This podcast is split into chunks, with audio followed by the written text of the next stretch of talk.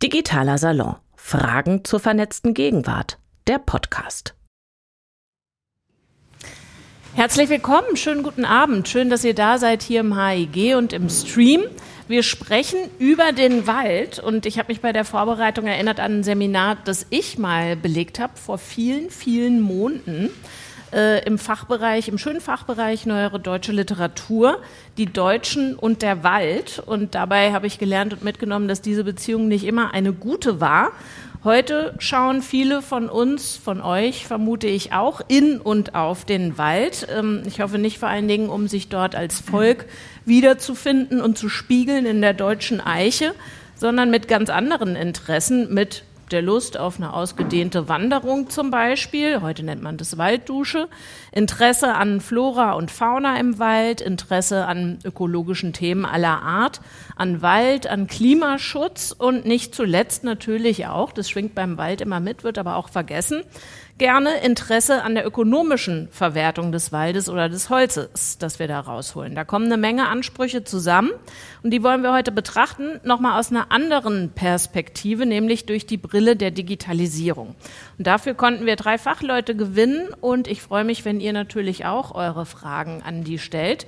Ähm, entweder über Slido online oder ihr gebt mir hier äh, im Saal ein Handzeichen, sehr hartnäckig.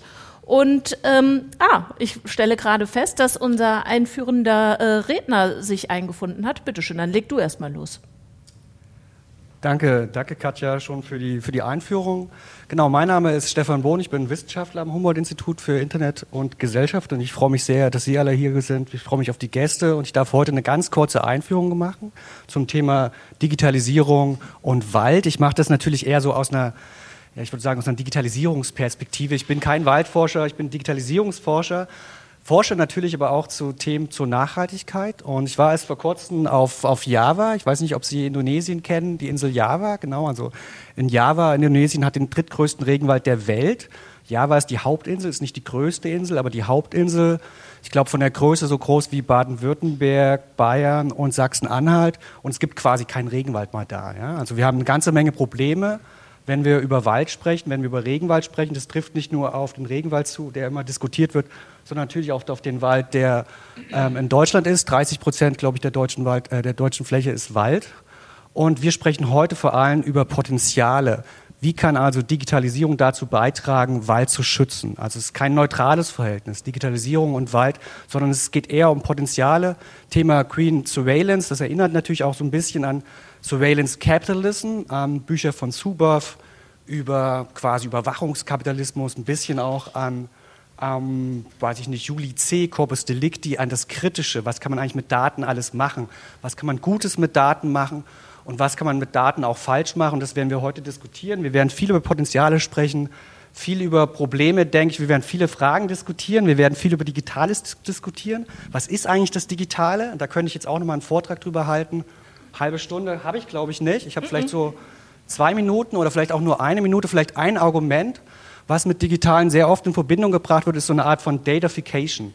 Die Datafication of everything. Also man kann alles in Daten packen, man kann alles messbar machen, man kann alle physischen Sachen messbar machen, man kann alles speichern, man kann alles auswerten, man kann Datenpunkte verbinden, durch KI auswerten. Und man kann natürlich daraus lernen. Und die Frage ist, wie können wir aus all diesen Daten, die wir haben, den Bewegungsdaten von uns, den Daten über den Wald, den ganzen GIS-Daten, diese Daten wirklich nutzen, um den Wald zu schützen um über den Wald zu lernen, um zu lernen, wie nachhaltige Waldentwicklung wirklich funktioniert. Und damit würde ich abgeben wieder an Katja. Danke. Ja, danke. Danke dir für die Einführung und schalte dich, wie gesagt, gerne ein in die Diskussion. Wenn du findest, die reden gar nicht genü genügend über Datafizierung, ihr alle anderen, die ihr zuschaut und zuhört, auch sehr gerne. Jetzt aber zu den Fachleuten, die ich euch eben vorstellen wollte. Henrik Hartmann ist da und ich glaube, er hatte den weitesten Anreiseweg heute Abend. Er ist Forstwissenschaftler, also kein Daten Datenwissenschaftler und noch äh, funkelnagelneu bestellt als Leiter am auch noch nicht so ganz alten Institut für Waldschutz. Das ist ein Institut des Julius Kühn Instituts an einem traditionsreichen Standort in Quedlinburg. Also wenn es um den Wald geht, ist der Weg in den Harz nicht weit. Und äh, dieses Institut liegt letztlich im Geschäftsbereich des Bundesministeriums für Ernährung und Landwirtschaft. Also vermutlich führt dein Weg dich auch mal ab und zu nach Berlin. Vorher warst du lange Zeit am Max-Planck-Institut Institut für Biogeochemie, hast da geforscht und ganz viel zum Thema Trockenstress. Und ich vermute, wenn ich euch vorgestellt habe, vergehen keine fünf Minuten und wir hören das Wort Trockenstress wieder. Aber jetzt erstmal herzliches Willkommen, Henrik. Guten Abend. Und Katrin, ja, das, bitteschön. Und Katrin Möller hat sich eingefunden, die zweite Forstwissenschaftlerin hier in der Runde heute Abend. Die leitet den Fachbereich Waldschutz und Wildökologie im Landeskompetenzzentrum Forst in Eberswalde gelegen. Promoviert, wie gesagt, in Forstwissenschaften, seit dreieinhalb Jahrzehnten unterwegs in Sachen Beratung zum Thema Waldschutz und ich habe gelesen, ein Kollege von mir beim RBB hat dich mal bezeichnet als Brandenburgs oberste Waldschützerin. Ist das äh, richtig oder so ein bisschen aufgemandelt? Bitte? Ich glaube nicht. Es, du glaubst es nicht. Also Brandenburgs oberste Waldschützerin ist da. Herzlich willkommen. Und Jan-Peter Mund, kein Forstwissenschaftler. Er hat Geografie und Biologie studiert, sich dann später beschäftigt mit den Themen Fernerkundung und Geoinformatik, war dann auch unterwegs am Deutschen Zentrum für Luft- und Raumfahrt Vorhin haben wir ja schon so lässig gehört von Stefan Giss. Ich musste das natürlich erstmal nachgucken. Was ist denn GIS? Das sind Geoinformationssysteme und er ist zuständig als Professor für genau dies und für Fernerkundung an der Hochschule für nachhaltige Entwicklung ebenfalls in Eberswalde. Also äh, diese zwei beiden hatten heute einen ähnlichen Anreiseweg. Und ähm, ihr seid auch Nachbarn, habe ich gesehen. Ne? Eure Postanschrift zumindest in Eberswalde, die eurer Institute ist identisch. Ja. Ja, guten Abend. Herzlich willkommen. Aber es ist nicht so oder ist es doch so, dass man sich dann in Eberswalde ständig äh, über den Weg läuft, in der Mensa trifft oder einfach irgendwie über den Flur ruft, wenn man voneinander was möchte? Also über den Flur geht es nicht, weil es sind unterschiedliche Gebäude. Ähm, der, über den Campus würde es noch gehen, äh, vom einen Gebäude zum anderen mal winken oder so.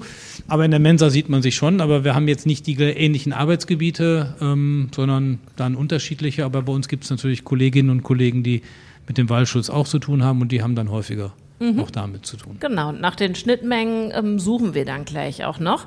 Ähm, jetzt kennt ihr alle und ich auch diesen, dieses Anhängsel 4.0 an alle möglichen Themen und Fachbereiche, die einem geläufig sind. Ne? Also Bildung, Medizin, Industrie war mal irgendwie ganz groß. Jetzt geht's äh, hier, wenn man von 4.0 redet, immer um Vernetzung, um Digitales. Ich muss aber sagen, Forestry 4.0 habe ich zuerst bei dir auf der Seite gelesen, Jan-Peter. Was ist denn der Forst 4.0? Ja, das ist eine direkte Anlehnung an das, was natürlich aus der ingenieurwissenschaftlichen Industrie kommt. Ähm, alles vorher, bevor es produziert wird, bevor es überhaupt quasi erfunden wird, zu digitalisieren und dort eben durchzuspielen in einem sogenannten digitalen Zwilling, was man am Ende mit einem Produkt machen kann. Und jetzt haben wir es hier nicht mit einem Produkt zu tun, sondern wir haben es erstmal mit dem Wald und dem Ökosystem Wald zu tun. Und da ist es so, dass wir ja noch gar nicht so viel wirklich alles verstanden haben, sondern die mhm. Naturwissenschaft forscht ja noch zu ganz vielen Zusammenhängen im Ökosystem Wald. Und man könnte jetzt sagen, aus der reinen Forstwirtschaft, also der Nutzung des stehenden Holzes, wäre eine 4.0 Industrialisierung interessant. Aber wir haben natürlich eine andere Vorstellung davon. Wir wollen die Daten, so wie es eben in der Vorrede auch gesagt worden ist, natürlich auch zum Verständnis des gesamten Ökosystems nutzen.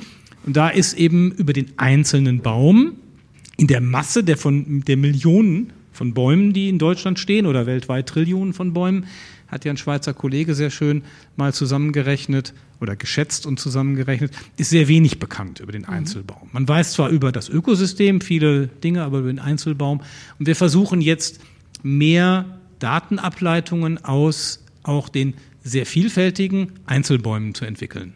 Und da kommen wir bestimmt noch hin, ob das überhaupt funktioniert, ein derart komplexes System äh, in einen digitalen Zwilling zu bringen. Ich stelle mir vor ein Industriegebäude, ich weiß, wer und was reingeht, ich weiß, wer und was am Ende rauskommen soll, ist relativ übersichtlich, auch wenn es sich um komplexe Produkte handelt, anders als ein Wald. Aber nochmal zur Frage, seit wann arbeiten wir denn mit Daten zum Thema Wald? Denn ähm, ich meine, wir schießen künstliche Satelliten seit Jahrzehnten nach oben äh, in die Luft. Und ähm, ihr kennt vielleicht auch das Global Fire Monitoring Institut. Jedes Jahr im Sommer, wenn es wieder irgendwo brennt, geht es durch die Presse. Ich vermute, auch die arbeiten mit Satellitenaufnahmen. Also ist doch wahrscheinlich diese, diese Denkfigur, wir vernetzen Wald mit Daten keine ganz neue, oder doch? Wer zuerst möchte. Katrin. Nein, das ist keine, keine neue Idee. Also ich bin ja schon sehr lange im Waldschutz beschäftigt und wir nutzen schon sehr lange Daten. Also es gibt schon Prognosemodelle, die sind in den 70er, 80er Jahren entwickelt worden. Mhm. Natürlich mit relativ wenig Dateninput, ne? Aber zumindestens diese Idee, äh, Daten zu erfassen, die gibt es schon sehr lange und äh, jetzt Fernerkundungsdaten nutzen wir zum Beispiel für die Beratung der Förster in Brandenburg seit 2014. Das heißt, wir lassen uns Vitalitätsdaten umrechnen, kriegen so Informationen zu Fraßereignissen und können da natürlich dann Flächen für die Überwachung genauer festlegen. Wir können gucken, wo breiten sich Insekten-Schadgebiete aus. Also diese Dinge werden sehr intensiv genutzt und dazu kommen sehr komplexe Auswertungen. Wie wirken sich Witterungsereignisse aus? Ne? Mhm. Also Darf da ist sehr viel in Gange. Das versteht ihr alle drei natürlich super, was Vitalitätsdaten sind. Ich habe keine Ahnung. Was ist denn, also für mich wären Vitalitätsdatum oder Anzeichen, ist das Blatt braun oder grün, ja. aber ich vermute, es ist etwas komplexer. Na ja, grob gesagt ist es schon so. Also es geht ja darum, ähm, wie funktioniert der Stoffwechsel? Ne? Ist das in Ordnung? Wie grün sind die Blätter? Ja, sind die äh, Kronen in Ordnung? Also im Prinzip ist es so ähnlich wie beim Menschen. Man hat ganz viele Werte, wie man so schön sagt, die erfasst werden. Und das kann man natürlich beim Baum auch machen. Und wenn man eine große Fläche betrachtet, geht es eben darum, ähm, ja, sind die Nadeln dran? Sind die Blätter dran? Beziehungsweise ja, ist der Baum in der Lage, auch noch mit Trockenereignissen fertig zu werden? Kann er sich wieder erholen, wenn irgendwelche Raupen wirklich alle Blätter oder Nadeln abgefressen haben? Und das interessiert uns. Mhm. Wenn wir jetzt schon Brandenburgs oberste Baumschützerin da haben, welche nee, nee, nee, Baum nicht, äh, Wald, Wald, Entschuldigung, übertreiben genau. wir noch nicht. Möchte ich natürlich gerne wissen, wie geht's denn dem Brandenburger Signature Baum, der Kiefer? Wie geht's der Kiefer? Ihr geht's auch nicht so gut. Also man spricht ja immer vom, von dem Borkenkäfer, wenn man in Deutschland von Waldschäden rechnet, äh, redet. Das ist aber eben der Buchdrucker an der Fichte. Und wir haben aber bei der Kiefer ein ähnliches Problem. Mhm. Wir haben hier aber noch deutlich mehr Borkenkäfer, also Holz, Holz- und Rinnenbrütende Käfer, die der Kiefer zu schaffen machen. Wir haben aber eher ein komplexes Problem. Also die Kiefer ist auch durch diese Dürrejahre seit 2000 19 im Prinzip äh, geschädigt, 18 ging das ja schon los.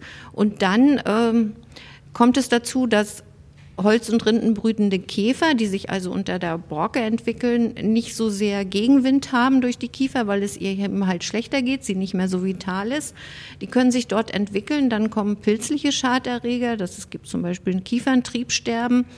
Und ja, das ist so eine Spirale, äh, von der sich die Kiefer dann auch schwerer erholt. Aber ich mhm. denke, sie ist ganz wacker. Sie ist schon sehr lange in Brandenburg. Der Brotbaum ist auch, ähm, man sagt immer so ein bisschen elend gewöhnt. Ne? Mhm. Wir haben sowieso immer wenig Niederschlag und wir haben sandige Böden. Das heißt, sie ist sowieso nicht so, so verhitschelt und aber sie, sie kämpft schon und das zeigen ja auch die Waldzustandsberichte. Mhm. Ich vermute, du kannst aus dem Harz Ähnliches berichten. Ähm, ähm, naja, im Harz äh, bin ich ja noch nicht so lange, aber aus dem Jena-Umland, mhm. ähm, der, der Kiefer geht es da sehr schlecht. Also die kämpft nicht mehr teilweise, sondern der Kampf ist verloren. Es gibt dort sehr viele Bestände und das sieht nicht mehr, nicht mehr gut aus, also gar nicht mehr gut. Da ist die mhm. Vitalität jetzt mittlerweile auf Null ähm, obwohl sie da eigentlich vorher wirklich gute Bedingungen hatte. Aber die letzten Jahre extreme Ereignisse, 18, 19, 22 und dann natürlich ähm, geschwächte Bäume, Schadinsekten mhm. und dann geht schon mal die Vitalität verloren. Mhm. Ja. Habt ihr beide denn äh, dann Vorschläge für, keine Ahnung, ähm, Forstwissenschaftlerinnen, die uns zugucken oder ähm, keine Ahnung, Grundstücksbesitzer, Forstbesitzer womöglich, die uns zuschauen, was ich dann stattdessen hinstelle, wenn jetzt selbst die Kiefer so in die Knie geht, die als anspruchslos und Kummer, äh, Kummer gewöhnt gilt. Also ähm, was finden wir denn dann demnächst äh, in Sachsen-Anhalt oder in Brandenburg vor? Ähm, Aloe Vera oder?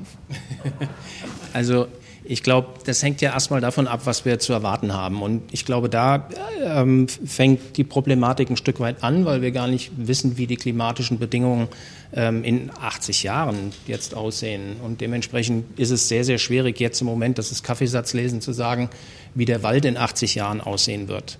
Aber ähm, ihr müsst ja jetzt oder wir müssen Streuung, ja jetzt handeln. Streuung ist mhm. natürlich erstmal gut, dass man sagt, man hat mehrere Arten. Ähm, klar, Monokulturen wird ja auch oft öffentlich ähm, thematisiert. Das ist sicherlich keine gute Strategie, wissen wir mittlerweile auch im Forst seit äh, einigen Jahrzehnten eigentlich. Ähm, aber auch die Streuung kommt an ihre Grenzen, wenn die einzelnen Arten in den gestreuten, also artenreichen Beständen dann auch an ihre Grenzen kommen. Und das können wir schon mittlerweile in einigen Regionen sehen. Der Buche geht's nicht gut, der Esche geht's nicht gut, der Kiefer geht's nicht gut. Von der Fichte brauchen wir gar nicht mehr zu sprechen. Der Ahorn wird krank. Ähm, also die Palette an Problemen wird eigentlich immer länger und größer. Und ich glaube, das ist die eigentliche Herausforderung und aber auch die Chancen der Digitalisierung. Dass man halt nicht nur Daten sammelt über den Wald, weil das tun wir ja schon eigentlich sehr lange, ähm, also eigentlich seit mehreren hundert Jahren, aber keine Echtzeitdaten, mhm. die man dann natürlich so auswerten kann, dass man tatsächlich die Vitalität des Baumes erfassen kann und nicht vielleicht erst fünf Jahre später, wenn dann halt die nächste Waldinventur kommt oder dass man sich nur an der Krone orientiert, sondern ich glaube, es wäre sinnvoll, dass man Daten hat, die ähnlich wie beim Arzt, dass man halt über einen längeren Zeitraum sich die Vitalität des Baumes mhm. anschauen kann, mhm. der Bäume. Da habe ich gleich noch eine Frage zu an dich, aber zuvor der Hinweis, ich glaube, die Kollegen aus der Technik freuen sich ein Ast, um beim Thema zu bleiben, wenn du äh, das Mikro ein bisschen dichter an den Mund nimmst beim Sprechen. Ähm, und da du ja gerade schon aufgeführt hast, wem es alles schlecht geht äh, im Wald, die Frage war ja eigentlich, wer kann es denn äh, gut ab mit den aktuellen klimatischen Verhältnissen? Da sind wir aber jetzt eigentlich auch schon bei dem Tree Mortality Network, äh, an dem du mitarbeitest, ähm, denn du leitest nicht nur das Institut für Waldschutz in Quedlinburg, das hatte ich eingangs gesagt, sondern bist auch auf internationaler Ebene unterwegs. Da gibt es einen Verband der forstwissenschaftlichen Forschungseinrichtungen, gibt es natürlich weltweit. Wozu dient denn dieses, ja, im Grunde Sterberegister? Also was macht ihr damit? Sterberegister ähm, ja, ähm, es ist ein Sterberegister, aber es ist ein sehr löchriges Sterberegister. Also es ist eigentlich aufgebaut im Moment unsere Kenntnisse auf globaler Ebene, wie es den Wäldern geht, ähm, ist aufgebaut auf Einzelbeobachtungen. Mhm. Das heißt, ähm, Aufbauend auf Veröffentlichungen haben wir einen Datensatz erstellt, dass es über die letzten 50 Jahre eigentlich in allen bewaldeten Biomen der Erde zu Klima. Biomen, muss ich kurz reinfragen? Äh, Wald, Typen, Wald, okay. ja, also mhm. Hm, Regenwald, borealer Wald okay. und so weiter. Ähm, dass es da zu diesen klimaextrem ähm, relevanten Absterbeereignissen gekommen ist. Ähm, jetzt ist es aber natürlich so, dass gerade dort, wo Universitäten sind, die Studien auch durchgeführt werden, wo es irgendwelche äh, Institutionen gibt, ähm, in sehr vielen anderen Regionen gibt es halt diese Beobachtung nicht. Was wir jetzt nicht wissen, ist, ob das, was wir beobachten, wirklich eine, eine Tendenz ist, ein Trend, den man generalisieren kann, oder ähm, ja, wie eigentlich der Zustand des globalen Waldes ist. Ähm, aufgrund der Tatsache, dass diese Beobachtungen immer häufiger werden, gehen wir natürlich davon aus und auch, dass die klimatischen Bedingungen natürlich immer extremer werden, ähm, dass es sich wahrscheinlich um einen Trend handelt. Aber dazu müsste man in der Tat über die Digitalisierung, also die Verbindung auch gleich mit ähm, Fernerkundungsdaten, müsste man sozusagen ähm, eine, eine flächendeckende Erfassung äh, Lässt sich denn sagen, kann jemand von euch sagen, wie viel Prozent der bewaldeten Erdoberfläche ja in irgendeiner Weise ähm, datafiziert ist oder äh, ja mit Daten vorliegt und er, erschlüsselt ist? Könnt ihr das sagen, was euch noch fehlt im Network?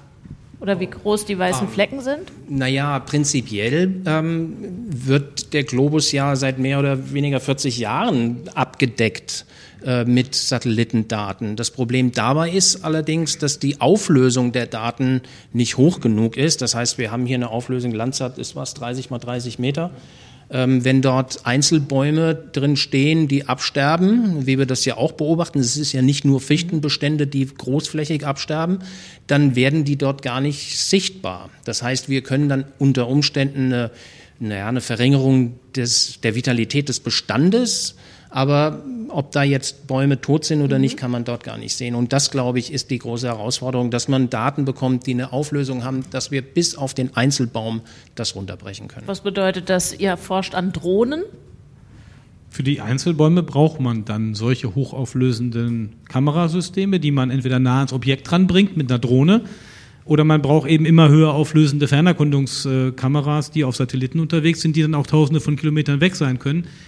Aber die Tendenz geht natürlich gerade zu kleineren Satelliten, ähm, die in einem näheren Erdumlaufbahn sind, die dann auch höher auflösen können. Wir kommen dann an die 50 Zentimeter, was normale Kameras auch können. Eine Drohne mhm. geht dann auf zwei Zentimeter Auflösung. Da kann man viel mehr als einen Baum mit erfassen, auch die Einzelblätter. Aber dadurch wird es dann auch gleich schon wieder komplex, weil an einem Baum können durchaus Blätter an einer Seite absterben oder an einer gewissen Höhenschicht des Baumes können sie absterben, woanders nicht. Man muss ja immer daran denken, dass ein Baum an der Oberfläche der Krone ein komplett anderes Klima hat als an der Unterseite der Krone, weil er da steht er im Bestand häufig und hat ein sehr angenehmes, feuchtes, mittelwarmes Klima und er kann an der Oberfläche extrem heiß werden und da muss er Trockenheit aushalten. Und im Regenwald, hat jeder vielleicht auch schon mal gesehen, sterben Bäume ja nicht flächig ab wie im Harz, wenn sie nicht gerodet werden oder von Krankheiten befallen sind, sondern sterben einfach auch einzeln ab. Das kann man in allen Naturschutz äh, streng geschützten Wäldern sehen, dass überall in den weltweiten Daten, die aus Satelliten stammen, dann auch einzelne Pixel, also 30 Meter, plötzlich mal als abgestorben bezeichnet werden oder interpretiert werden. Und das sind dann Einzelbäume, die einfach ganz natürlich sterben und dann eine Riesenlücke in den Wald reißen und da entsteht dann wieder neuer Wald. Aber das eben flächig, so wie wir das jetzt in den letzten drei, vier Jahren gesehen haben, das wirklich passiert in auch bewirtschafteten und gemanagten Wäldern wie bei uns, ist jetzt was Neues, zumindest für die aktuelle Zeit unserer forstlichen Aufzeichnungen, die es ja auch noch nicht so ewig gibt, also 300, 400 Jahre. Da hat es auch immer mal Sterbefälle gegeben, aber nicht so. Die letzte große Phase waren letztlich die, die Waldschäden durch Luftverunreinigung in den 70er, 80er Jahren in den Mittelgebirgsregionen Mitteleuropas. Aber vielleicht nochmal zu der Fernerkundung selber. Das ist ja nun eine berührungslose Detektion von Veränderungen und das heißt auch immer Interpretation. Wir können zwar sehr speziell Spektralbande, also Rückstrahlungsphysikalische Eigenschaften ermitteln, wir wissen aber nicht, ob das wirklich symptomatisch mit einer Krankheit, einem Defizit an Wasser oder Nährstoffen des Einzelbaumes zusammenhängt, sondern das ist eine, eine Vermutung, die durch statistische Regressionen dann gestärkt wird, aber es ist keine Sicherheit. Es ist so ein bisschen so, wie der Mensch muss zum Arzt gehen und dann geht er in einen Scanner und dann muss trotzdem noch eine Fachfrau, ein Fachmann, jemand interpretieren, was da wirklich an Daten rauskommt. Okay, was du uns jetzt beschrieben hast, ist ein riesen Datenberg, den wir nicht haben. Also äh, der Baum, der vielleicht an der einen Stelle braun oder grün ist und bei dem, wenn man das überhaupt feststellt, dass er auf der einen Seite braun ist, wir noch nicht wissen, woran liegt es denn an der Luftverschmutzung, an zu wenig äh, Wasser, am Sch Schädling oder an allen drei oder noch mehreren Faktoren zusammen. Wie findet ihr das denn aktuell raus, Kathrin, in Brandenburg? Also eine 1 zu 1 Betreuung im Sinne von äh, Forstwissenschaftlerin neben Baumstamm und alles wird abgehorcht, beprobt und untersucht, ist ja nicht drin. Nein, das ist leider nicht drin. Dazu sind wir auch ein bisschen wenig Leute und auch eigentlich zu wenig Revierförster auf der Fläche. Aber wir, wir haben sehr gut angepasste Verfahren, die sich genau auf einen bestimmten Insekt beziehen, von dem wir die Lebensweise sehr gut kennen und auch zum Beispiel wissen, wo sie überwintern oder wo die Eier abgelegt werden. Und dann sucht man sich eben möglichst nahe an dem Zeitpunkt, wo man vielleicht mit dem Schaden rechnet, ein Verfahren raus. Jetzt zum Beispiel im Winter wird im Boden nach überwinternden Insekten gesucht in der Kiefer, die dort als Puppe oder als Raupe liegen. Man kann diese Puppen dann sogar untersuchen, findet raus, ob da ein Parasitoid, also ein Parasit, also dann wieder ein, ein Schädling für den Schädling drin ist, also wieder ein guter sozusagen. Und äh, da werden Stichprobeverfahren durchgeführt. Das heißt also, wir gucken sehr genau, äh, was passiert. Und das ist, glaube ich, dann auch etwas, ähm, was man nicht vernachlässigen darf, ne? dass man wirklich dann nach den Insekten guckt und das ist ja eine Situation oder sage ich mal so ein Mitspieler in diesem ganzen Geschehen, der häufig ähm, gar nicht so richtig berücksichtigt wird. Also es gibt Millionen von Insekten Und wir kennen noch nicht alle. Und selbst die, die wir kennen, von denen wissen wir nicht, wie die leben. Und dann kommt dazu, mit dem Klimawandel werden die sich anders verhalten. Also wir haben jetzt zum Beispiel festgestellt, dass wärmeliebende Insekten, die wir immer für sehr robust gehalten haben, die mögen dann äh, plus 40 Grad in der Kiefer oben in der Krone auch nicht mehr. Also das heißt, auch diese Veränderungen spielen eine große Rolle bei der Einschätzung, wie in Zukunft ähm, sich Wälder entwickeln werden. Also und diese ganzen Guten, von denen ich gesprochen habe, das sind nämlich die meisten. Die sind winzig klein und die kennen wir eigentlich am schlechtesten. Und im Regenwald ist das ganz besonders massiv. Also wir brauchen eigentlich ganz, ganz viele Entomologen, so wie mich, ne, die dann also ich mache jetzt ein bisschen Werbung auch für, für die Leute, die Biologie studieren und vielleicht auch für die Politiker. Ne? Also wir brauchen nicht nur die Satelliten, wir brauchen auch jemanden, der es dann erklären kann. Aber tatsächlich muss ich sagen, bin ich jetzt relativ resigniert um äh, fünf vor halb acht und denke, dann können wir das ja alles aufstecken. Äh, wir wissen ja so viel nicht und haben diese drei Dimensionen, die du gerade geschildert hast, die jetzt dann auch durch äh, die Erderhitzung sich nochmals verändern ähm, in einem unvorhersehbaren Korridor, ähm, ist ja für mich, bleibt ja übrig, wenn ich einen Strich drunter mache, wir wissen nichts, trotz 300, 400 Jahren Forstwissenschaft. Darf ich noch mal ganz kurz? Ja. Nein, ich habe die Hoffnung, also ich denke, wir wissen immer mehr und wir haben junge Leute auch bei uns, die über Projekte dann forschen, Datenanalysen machen und eben die Entwicklung der Insekten so in Zeitfenster zerlegen und dann gucken, äh, wie wirkt sich das jeweils äh, dann auf Fraß später aus oder auf Fraß, wenn man auch zurückguckt, ja. Wie war das Wetter? Da gibt's ganz spannende Informationen, ja, dass im ja, Mitte September zum Beispiel die Wärmeeinstrahlung ganz wichtig ist für Nonneneier.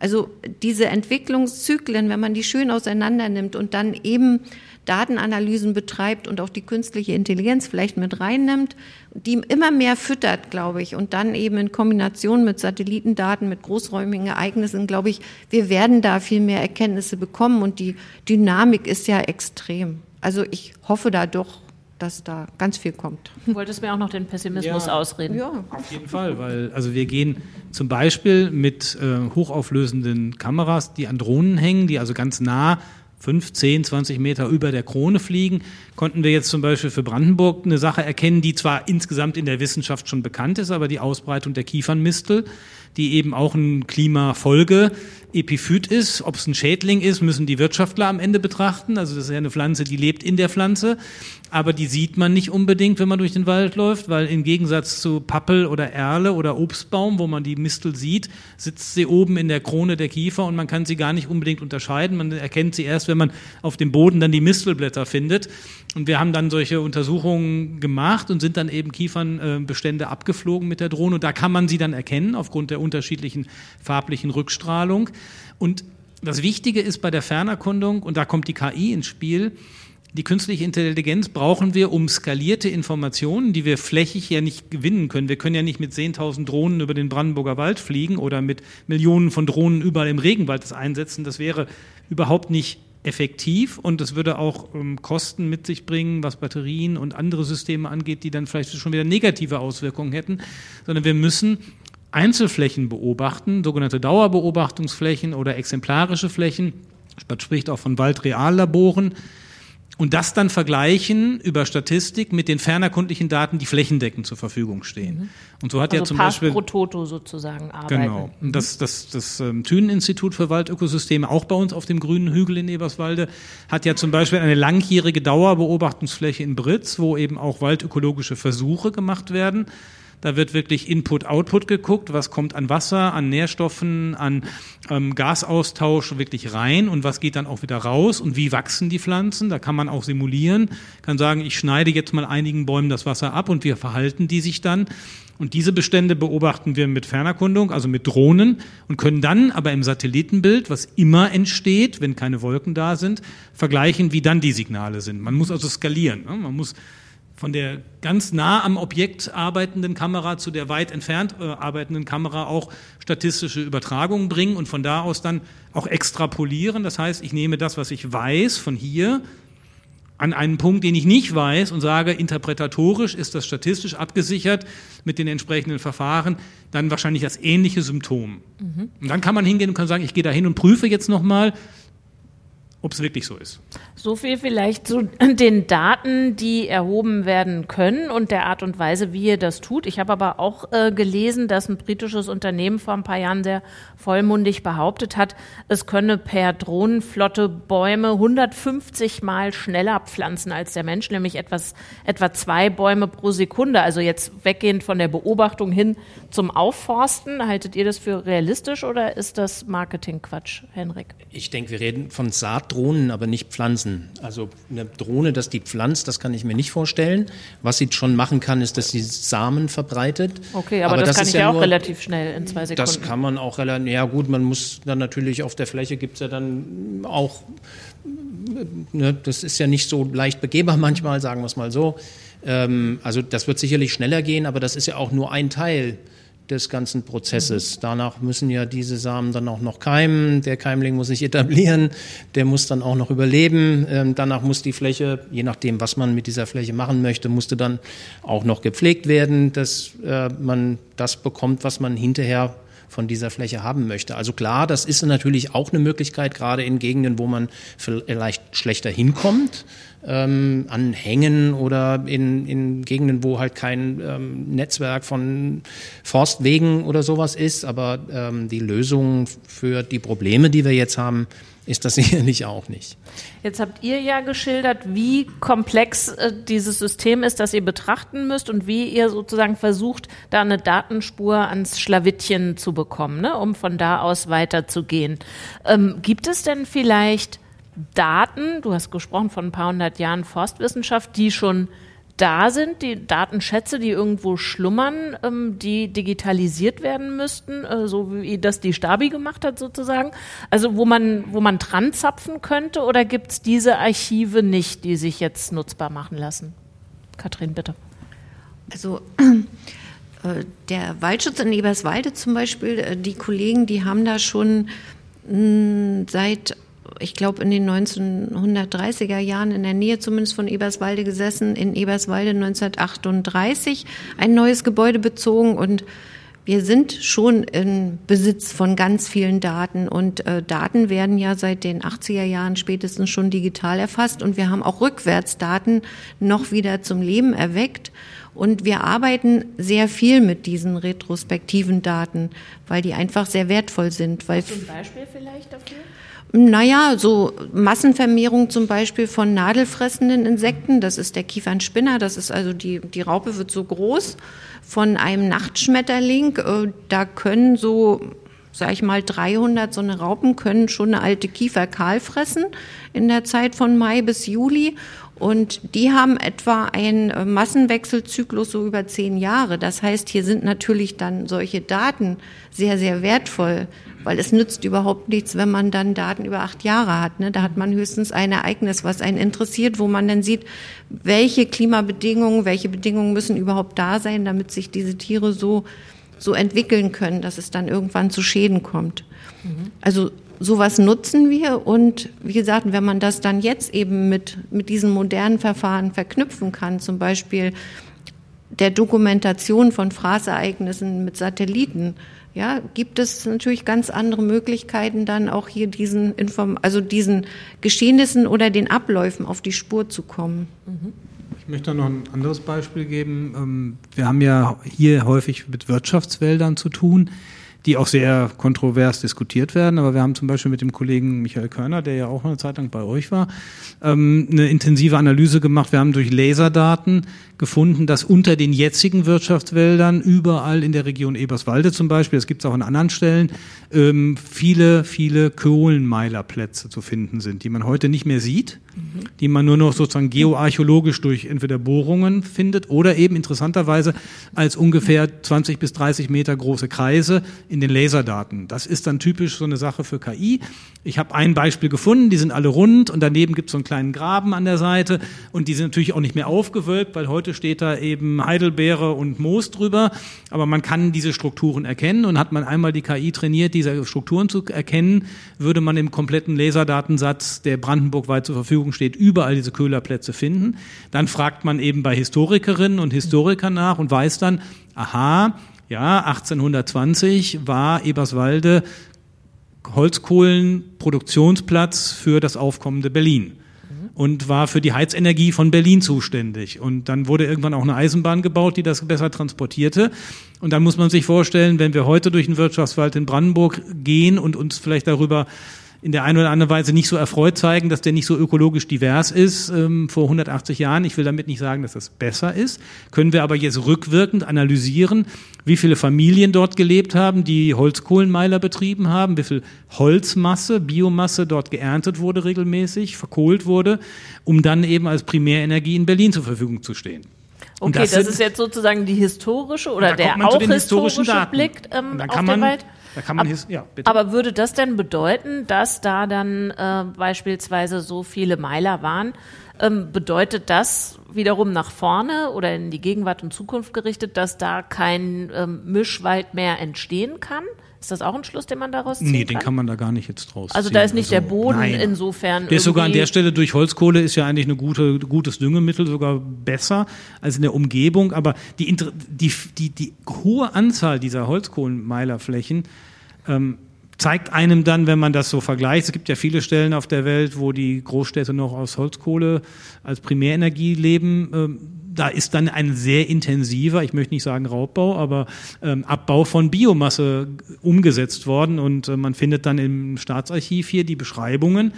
Ja, Eberswalde war waldkahl um 1820. Da war nicht viel mhm. an Holzbeständen, sondern die war einfach komplett abgeerntet. Also man kann retrospektiv große Datenmengen ermitteln, um dann wiederum auch zu simulieren, wie hat das Ökosystem damals ausgesehen, was hat sich daraus ergeben.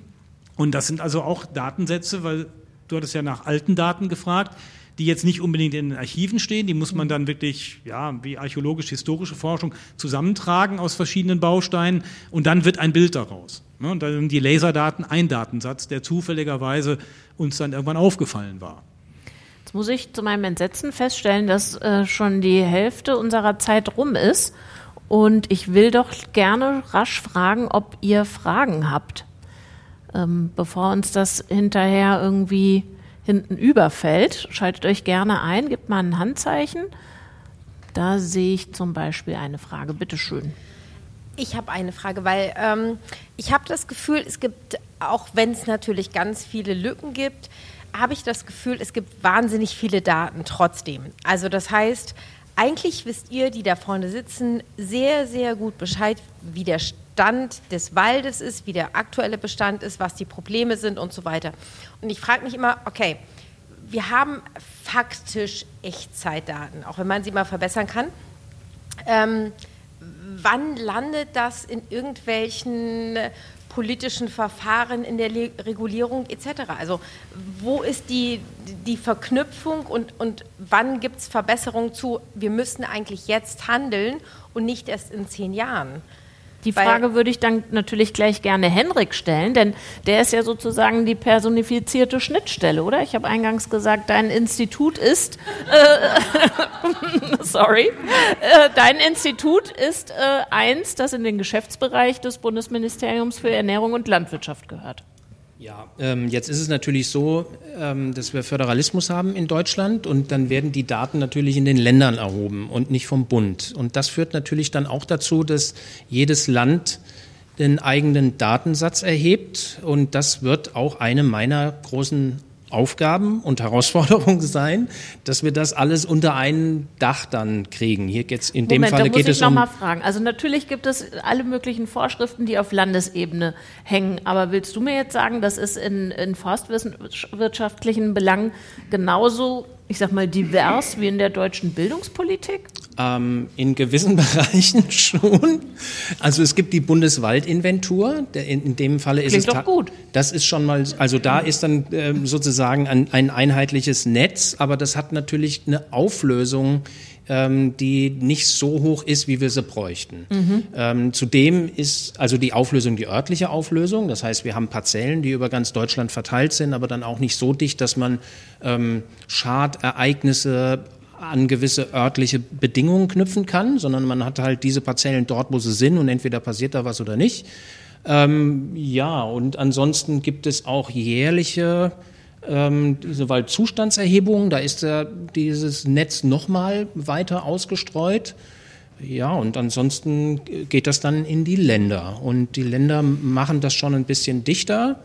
Und da ist halt aber keine einheitliche Methode unbedingt, ähm, wenn wir jetzt gerade von der Erfassung von Waldschäden reden. Mhm. Ähm, und das wird halt auch eine Herausforderung sein, dass man zum, zum einen die Daten irgendwie zusammenfasst, dass man ein Gesamtbild des Zustandes des deutschen Waldes bekommt und zum anderen, ähm, ja, dass man vielleicht auch erreicht, dass ähm, vielleicht zentrale Daten auf ähnliche Art und Weise erhoben werden, dass man es halt auch tatsächlich in die Fläche dann interpretieren kann. Das heißt, im Moment operieren noch die Bundesländer auch noch nicht mal mit denselben ähm, Daten oder derselben Art der Daten. Also man müsste sozusagen noch die einander übersetzen. Wenn ein Thüringer mit, einem, mit einer Hessin redet, dann reden die womöglich nicht von demselben Sachverhalt. Ja, genau. So sieht es im Moment Zeit. noch. Ja, okay, dann auch an euch nochmal, Karinas ja, Frage nach der sozusagen dem Transfer in politisches Handeln. Ja, vielleicht auch nochmal noch mal dazu, dass, um jetzt niemanden dabei direkt zu kritisieren, aber Deutschland befindet sich auch, was die Walddaten angeht, noch im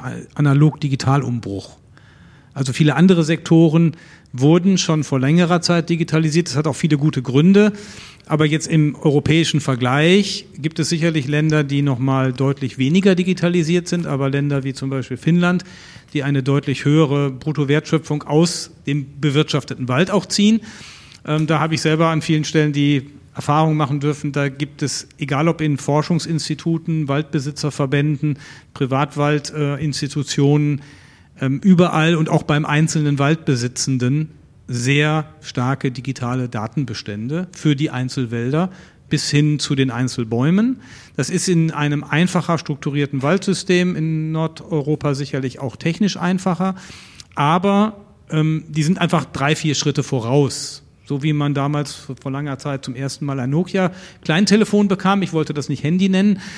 Ähm, ist es da jetzt auch so, der Wald ist digital erfasst in den nordeuropäischen Ländern. In Deutschland wird er analog beobachtet und digital beobachtet und dazwischen gibt es eben Diskrepanzen, weil die Beobachtungsmethoden nicht kongruent sind, föderal sind und ähm, dann in die Politik das hineinzutragen, ist Institutionenaufgabe und dann gibt es natürlich noch viele, viele, auch in Berlin ansässige Institutionen der Lobbyverbände, der Waldbesitzer, der sonstigen Interessenten an Wäldern, die sich dann auch sehr stark darum bemühen, die ein oder andere Sichtweise zu produzieren. Und du hattest es am Anfang, Anfang gesagt, jeder kennt sich mit Wald aus und so ungefähr ist es auch. Jeder hat dann auch seine eigene Sichtweise, was im Wald wie zu sein hat. Und mhm. ähm, das ist auch nochmal was ganz Spezielles, glaube ich, typisch Deutsches, ähm, weil wir eben diese auch ja, ganz andere Beziehung nochmal zum Wald haben über Lyrik und Geschichte und andere Dinge. Es wurde ja ganz am Anfang gesagt,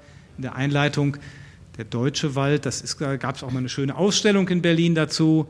Ähm, das ist, glaube ich, nochmal was ganz Eigenes mit Mythologie und so weiter. Das findet man in vielen anderen Regionen ja nicht unbedingt in der Tiefe und Breite.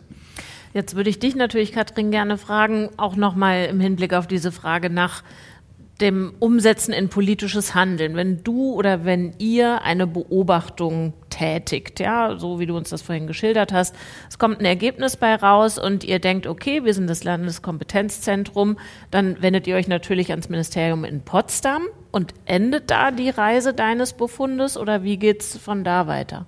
Nein, der Weg ist sogar kürzer. Ich darf mich direkt an die Revier- und Oberförster wenden. Das mhm. heißt, äh, wir schreiben sogenannte aktuelle Waldschutzinformationen. Das machen wir. Ja, Informationen, aber es geht nee, nee. ja jetzt sozusagen Nein, um das Regulierung, ist, Ja, ja, es geht auch um Regulierung und Monitoring. Das heißt, wir, wir geben dann schon Anweisungen, Empfehlungen, was gemacht werden soll. Das ist natürlich in Absprache mit dem Ministerium und mit dem, mit dem Landesbetrieb ähm, Forst. Also wir haben hier schon einen sehr kurzen Draht. Das hängt einfach damit zusammen, dass wir ja teilweise durch die schnellen Entwicklungszeiten der Insekten haben wir gar keine Zeit, uns immer irgendwie ne, über eine Tippeltappeltour irgendwo hinzubewegen. Aber ich glaube, auch ähm, Waldschutz unterhalten sich schon die Bundesländer, also zumindestens die Verantwortlichen, sehr intensiv untereinander. Wir haben zum Teil sehr abgestimmte Verfahren, sehr ähnliche. Das hängt auch einfach mit den Erfahrungswerten zusammen. Aber um nochmal um diese ja, dann vielleicht wieder diesen Föderalismus, der macht aber eben manchmal auch Sinn, weil die Struktur, also die Standortverhältnisse sind eben in den Bundesländern sehr unterschiedlich. Und Brandenburg hat nun mal mit Abstand den wenigsten Regen und die sandigsten Flächen.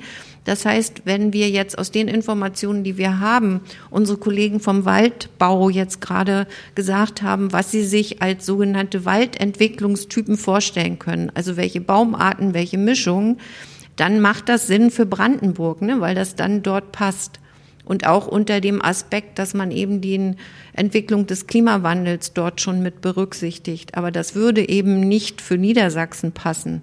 Ja, also es geht wirklich darum, dass es dann auch für die Baumarten und für den Standort passen muss. Also deswegen gibt es manchmal dann eben auch solche Insellösungen, die aber auch Sinn machen. Okay, ähm, jetzt würde ich gerne noch mal fragen, gibt es äh, weitere Fragen von euch? Hier vorne sehe ich jemanden. Bitte schön. Ja, äh, ich habe mich vor anderthalb Jahren mal ein bisschen mit Waldbranddetektion beschäftigt. Und Sie sagten jetzt, es gibt ganz unterschiedliche Player drin, es gibt auch Lobbyverbände. Die Frage ist, sehen Sie diese Waldbranddetektion bei Start-ups gut aufgehoben? Da gibt es ja so Firmen, die entwickeln so ganz große Netze, die die dann teuer verkaufen wollen. Ist das der richtige Weg oder müsste das der Staat machen? Ist die Frage an eine Person insbesondere also, gerichtet? Ich versuche es mal zu beantworten. Ähm, es gibt zum einen die durch thermale Fernerkundung äh, dann über äh, staatliche und äh, internationale Organisationen wie Fernerkundungsagenturen.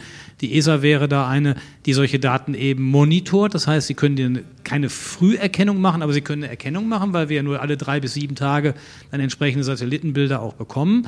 Brandenburg hat seit vielen, vielen Jahren ein sehr, sehr intensives und sehr technisch ausgereiftes optisches, horizontales Fernerkundungssystem, was heute mit Laser arbeitet, wo man eben Rauchsäulen am Horizont erkennen kann, die dann auch direkt äh, zu einer Waldbranddetektion reichen. Man kann das also eingrenzen räumlich und kann dann der Feuerwehr beziehungsweise entsprechend in anderen Institutionen sofort Früherkennungsinformationen geben. Also wirklich sehr, sehr zeitnah. Das kann in Minuten gehen. Ähm, dass da Firmen jetzt moderne Technologie auch versuchen mit verschiedenen Sensoriken, die sie im Wald ausbringen, die so als insuläre Sensoriken selbstständig dann sich aktivieren, wenn Rauch oder sowas auftritt. Das ist alles möglich. Die Frage ist am Ende, ob das kosteneffizient ist. Ich kenne solche Firmen, die stellen sich auch bei uns häufiger in der Hochschule vor, weil die auch gerne an unseren Absolventen des Forstinformatikstudiengangs interessiert sind. Ich sehe noch keine operationell umsetzbare Lösung in der großen Fläche. Wir reden ja über 30 Prozent des Bundesgebietes sind ungefähr mit Bäumen bedeckt.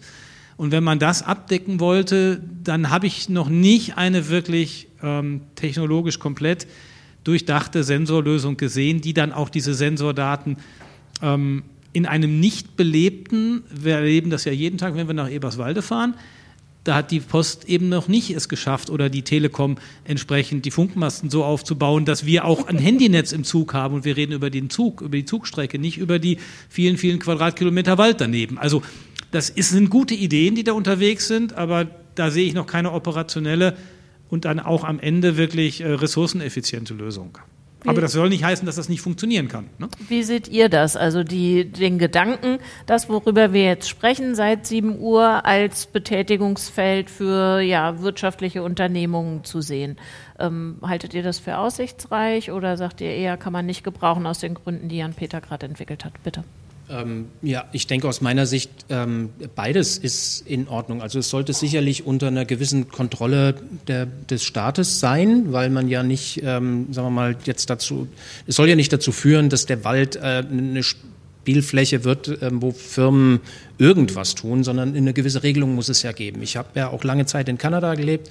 Da wird der Wald ja auch von der Industrie eigentlich bewirtschaftet und unter staatlicher Kontrolle. Und das ist durchaus ein Mechanismus, der funktionieren kann, ähm, weil natürlich ähm, unter den Gesichtspunkten der, der Wirtschaftlichkeit dann auch gearbeitet wird. Und wenn das ordentlich gemacht wird, dann sind halt die Investitionen auch schneller da. In vielen Fällen können vielleicht Entwicklungen auch schneller zu einer Marktreife führen, weil Firmen da einfach ein bisschen flexibler handeln können, als wenn wir jetzt in der Wissenschaft über Anträge und so weiter und so fort ähm, da versuchen müssen, irgendwas zu entwickeln. Also ich denke, das ist eine Möglichkeit, aber es muss auf jeden Fall kontrolliert stattfinden. Bitte. Ähm, ja, also vielleicht nochmal zu dem Waldbrand. Die Kameraüberwachung in Brandenburg funktioniert ja sehr gut. Ne? Man kriegt ja sehr schnell geordnet, geortet und das Eintreffen der Feuerwehr, die Zeit ist in der Regel nicht lang, ne? weil die Waldbrandzentralen eben sehr schnell, schnell dann auch an die Einsatzkräfte melden. Und dazu kommt natürlich, dass die Leute heute auch Handys haben. Ne?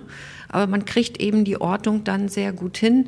Und neue Verfahren, ja, warum nicht? Ne? Aber sie müssen eben praktikabel sein. Also ich kenne das jetzt auch aus meiner Tätigkeit. Ich kriege öfter Anrufe mit teils sehr abenteuerlichen Ideen.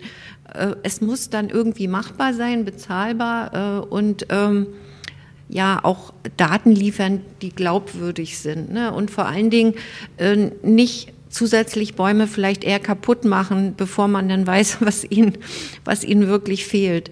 Also das, aber man muss offen sein, denke ich, weil wir brauchen einfach auch immer neue Ideen. Bitte. Also weil wir gerade ja bei dem Thema, wie kommt das am Ende zur Politik waren, ich möchte jetzt hier mal den Punkt machen, in Deutschland ist der Wald nur dann ökonomisch wirksam, wenn er schon tot ist, wenn er abgeholzt ist, wenn er auf dem Weg zum Sägewerk ist. Bisher haben wir noch keinerlei bundesweite Regelungen, die ermöglichen, es sind jetzt erste Versuche im Gange, wo es darum geht, dass eben Ökosystemdienstleistungen wirklich auch den Waldbesitzenden, das können Staaten, das können Länder sein, das können die Kirche sein, das können Privatwaldbesitzer sein, auch wirklich zur Verfügung stehen. Das heißt also, dass andere quasi monetäre Dienstleistungen entstehen, die dann eben auch Wirtschaftlichkeit erzeugen. Was das wären das denn für quasi monetäre Dienstleistungen? Ja, das sind halt die Ökosystemdienstleistungen, die aus dem Bereich also der CO2-Speicherung. CO2-Speicherung ja. ist das einfachste. Wasserreinhaltung, Lufterneuerung oder Reinhalt oder ja Erneuerung spricht man ja immer für den vom Klimaschutz her.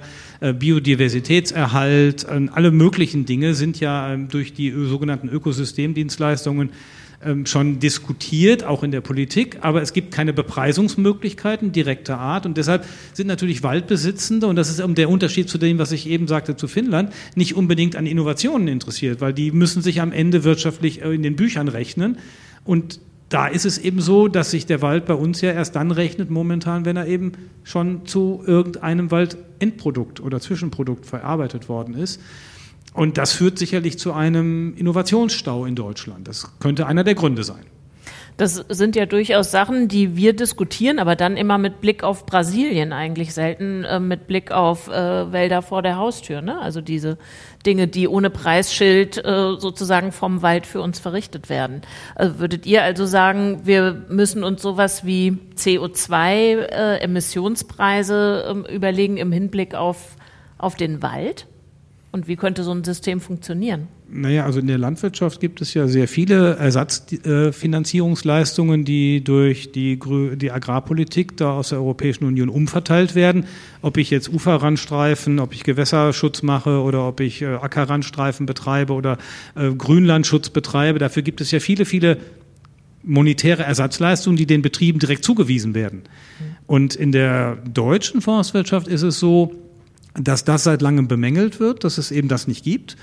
Ähm, weil du jetzt gerade Brasilien angesprochen hast, da sind wir ja weltweit schon durch verschiedenste Mechanismen sehr viel weiter. Also die deutsche Regierung zusammen mit der EU zahlt ja für den Schutz von Wäldern weltweit für den das strengen ist genau Schutz. das, was ich meinte. Wir gucken da zahlen wir schon ganz viel Kontinent, Geld. Wir haben ja sogar schon vor kurzem überlegt, in Ecuador ganze Naturschutzgebiete mhm. zu kaufen, damit sie erhalten bleiben. Also da ist äh, international über Transferleistungen viel mehr im Gange als äh, in Deutschland politisch, äh, föderal und auch auf Bundesebene wirklich schon äh, umgesetzt wird. Das ist in der Diskussion. Viele Parteien diskutieren da auch mit vielen Verbänden, aber es gibt noch keine. Und da kommt dann am Ende die, die Digitalisierung meiner Ansicht nach rein, weil ich muss dann auch wirklich nachweisen, wo entstehen diese Dienstleistungen und wie genau räumlich sind die abgrenzbar, weil es am Ende ja so ein bisschen so ist wie eine positive Grundbesitzerabgabe, quasi Grundsteuer. Und das kann ich ja sehr schnell machen, wenn ich weiß, ähm, ein Landbesitzer hat so und so viel Quadratmeter Land oder hat so und so viel Quadratmeter Hausfläche, da wird das berechnet. Jeder hat das jetzt gerade erlebt mit Grundsteuerentscheidungen und Bescheinigungen und so weiter. Im Wald ist das nicht ganz so einfach möglich, weil ein Baum hat eine Krone, ragt die jetzt noch aus dem Waldrand heraus. Also da sind doch viele räumliche Probleme der exakten Abgrenzung dann solcher Flächendienstleistungen auch problematischer als in der Landwirtschaft, wo das einfacher aufgrund der A, einjährigen oder zweijährigen Kulturen und der Offenheit, dass es nicht unter Krone bedeckt ist. Äh, ein Weizenfeld ist eben einfacher erfassbar, auch fernerkundlich, als alles das, was unter Wald, unter der Krone, und fernerkundlich können wir nicht unter die Krone gucken von oben, wir gucken nur auf die Krone. Ja. Habt ihr noch weitere Fragen? Ich glaube, da sehe ich im starken Scheinwerferlicht zwei, oder? Und sagt gern dazu, an wen ihr die Frage richten möchtet. Die wäre tatsächlich an alle gerichtet. Ich ähm, frage mich nämlich, wie können wir vielleicht auch alle einen Beitrag leisten, um damit es den Wäldern besser geht. Ne? Also ich denke an so Datenspenden-Apps zum Beispiel, ähm, die bei Gieß den, äh, Gieß Kiez total gut funktionieren. Ne? Also da sind alle Berliner Städte, alle Berliner Stadtbäume registriert, ähm, wo die Kinder dann eben sehen können, ne? der Baum vor meiner Haustür, der ist so und so alt, der braucht so und so viel Liter, wir können das eintragen, wann wir gegossen haben dadurch entsteht eine gewisse Liebe auch zu dem Baum vor der eigenen Haustür. Ne? Und da ist die Frage, gibt es vielleicht auch etwas, was ähm, bei den Wäldern äh, in so eine Richtung geht und wie wir selber vielleicht auch mit Datenspenden ähm, helfen können, wenn wir in den Wäldern unterwegs sind und da vielleicht zur Dokumentation oder sowas beitragen können. Mhm. wollen wir die nächste Frage gleich noch mitnehmen? Ja, es ging in die ähm, ähnliche Richtung, die wir gerade schon hatten, zur positiven Grundsteuer. Und zwar, es gibt ja schon diese klimaneutralen Zertifikate, die sich vor allem Firmen kaufen, ähm, um dann sagen zu können, dass zum Beispiel die Airline oder der Autohersteller klimaneutral funktioniert, dass das meistens aber Schrott ist, ähm, ist mittlerweile auch schon oft herausgefunden worden. Kennen Sie ähm, aber zum Beispiel irgendwelche Mechanismen, mit denen man das äh, vertrauenswürdiger machen kann oder die wirklich funktionieren, ähm, weil das ja eigentlich auch so ein bisschen ähm, das bestätigt, was Sie sagen. Und es gibt ja auch vom, von der Privatwirtschaft Kapital und Interesse daran, so eine CO2-Neutralität herzustellen und zu vermarkten. Vielen Dank. Ja, dann würde ich sagen, sucht sich doch einfach jede, jeder äh, den Aspekt, die Frage aus, die gut passt. Also entweder die nach Datenspende und Citizen Science, also welche Daten oder welche Taten und Handlungen können wir irgendwie einspeisen. Und zum anderen die Frage nach ähm, ja, einem Siegel, einem Zertifikat, mit dem ich dann als Konsumentin sicher gehen kann, dieses Produkt ist im Sinne der Forstwissenschaft ein gutes. Also Datenspende würde ich sagen, das Beispiel Berlin ist ein schönes Beispiel. Die Stadtbäume sind deshalb bekannt, weil die Stadt, das, das Land Berlin hat alle Stadtbäume erfassen lassen. Das war quasi aus öffentlichen Geldern gemacht worden und hat dann als politische Institution Land Berlin die gespendet und hat die allen zur Verfügung gestellt. Dieses Übrigens über eine Bits für Bäume Konferenz, die ja nun eine klassische NGO-Geschichte ist. Und jetzt haben wir eben dieses öffentliche Baumkataster. Wir sind noch weit davon weg, dass alle Bundesländer föderale Walddaten wirklich in der Fläche und der Breite zur Verfügung stellen. Aber, aber die Frage war ja auch, also auch wenn Gieß den Kiez jetzt das Beispiel war, aber was kann jetzt jeder, jeder Einzelne das einspeisen? Bitte. Wird schwierig. Äh, doch, also Brandenburg hat ein Riesenproblem mit Müllablagerungen. Passen Sie in Ihrer Umgebung auf, dass niemand denkt, er bringt den Gartenabfall, die, Rest, die, die Reste seiner Datsche und die alte Regentonne in den Wald. Wir haben Tonnen von Müll. Aber ich verstehe es ohnehin nicht, wenn ich diese ja, Ansammlungen sehe, weil der Weg in den Wald ist ja genauso weit wie der zum Recycling. Es ist nicht zu verstehen, aber es ist ein Problem, was ein riesengroßes ist und das nützt dem Wald und dann sicherlich auch so diese. Also ähm, du würdest sagen, das fotografieren und wem schicken, dem Zuständigen? Und es gibt ja auch ähm, bei, man kann in der Oberförsterei Bescheid sagen, man mhm. gucken, wer der, gucken, wer der Revierförster ist. Es gibt auch eine Müll-App für den Wald in Brandenburg. Das wird dann relativ tagaktuell digital sofort weitergegeben. Und wollen wir hoffen, dass die besser funktioniert als die der Berliner die Ordnungsämter? Ist, äh, ja, die ist ganz frisch. Ich glaube, die, die, ich hoffe sehr, dass die dann sehr gut funktioniert und natürlich diese Ansprüche an den Wald. Ne? Der Mountainbiker denkt, es muss für ihn funktionieren. Der Reiter denkt, es muss für ihn funktionieren. Wir kosten äh, also diese Erholungsmöglichkeiten aus. Ich denke, da muss sich jeder auch so ein bisschen an die eigene Nase fassen. Ja, und dann gibt es Waldschulen, die können Sie unterstützen. Das ist dann direkt vor Ort. Die Waldpädagogik, ich denke, das ist ganz toll. Die können die Schutzgemeinschaft Deutscher Wald unterstützen. Also ich denke, das, das gibt auch viele Möglichkeiten, wo man sich ganz direkt einbringen kann. Wir haben nicht mehr viel Zeit, aber Gut. die Frage nach dem Siegel noch nicht beantwortet dem und Siegel, dem Zertifikat. Ähm, ich habe mich da auch mal kurz mit beschäftigt ähm, und wollte wissen, wie verlässlich das alles ist. Und ganz ehrlich gesagt, ja, wenn das dann irgendwo gerade in tropische Bereiche geht, dann kann man da nichts mehr nachvollziehen. Aber es gibt auch in Deutschland kleinere Organisationen, die das auch durchführen. Das ist dann natürlich für. Wer denn? Also was wäre dann das Siegel oder? Nein, das sind dann keine Siegel, aber das sind dann Organisationen, die Bäume pflanzen. Okay. Da kann man sich beteiligen, entweder an den Pflanzungen oder man kann Ach so, spenden. sowas wie BUND, die, die ne Zum Beispiel, da gibt es sehr, sehr viele. Das mhm. ist natürlich für eine mhm. Fluggesellschaft nicht interessant, weil die Flächen einfach nicht da sind, aber als Bürger kann man sich ähm, äh, beteiligen. Und was, glaube ich, sehr, sehr wichtig ist auch, ist, dass man dem Forst Vertrauen spendet. Wir brauchen diese Leute, und es wird gerade in den letzten Jahren immer suggeriert, als ob die irgendwie den Wald nur kaputt machen wollten. Äh, das sind wenige, die diese, äh, in diese Richtung irgendwie plädieren. Ähm, vertrauen Sie denen nicht. Gehen Sie in den Wald, in der Region, nicht von der Stadt aus beurteilen, dass das alles schlecht ist. Die Leute lieben den Wald und geben ihr Bestes. Fehler machen alle. Das ist im Forst besonders einfach, weil man erst 80 Jahre später weiß, was man da getan hat. Aber im Prinzip wollen alle Förster nur das Gute. Und wenn wir denen vertrauen und die unterstützen, dann können wir da ein bisschen zu beitragen. Vielen Dank noch für die praktischen Tipps und das Plädoyer am Ende. Ich glaube, das ist dann viel Praktisches auch dabei, was jede und jeder machen kann. Ich bedanke mich bei euch dreien für den Weg hierher, für die Runde und für die Einblicke, die ihr mitgebracht habt bei euch für die Fragen, die, glaube ich, total produktiv waren und die dazu geführt haben, dass ich ganz viele meiner nicht gestellt habe. Vielen Dank. Und ähm, dann möchte ich euch noch hinweisen auf die nächste Ausgabe des digitalen Salons am 22. Februar, wieder hier, wie immer, letzter Mittwoch im Monat.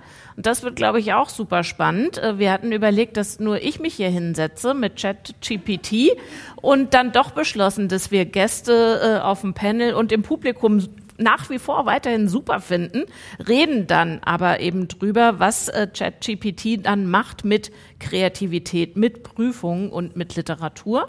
Und ich glaube, das könnte ganz interessant werden. Besten Dank für heute und bis bald. Kommt gut heim.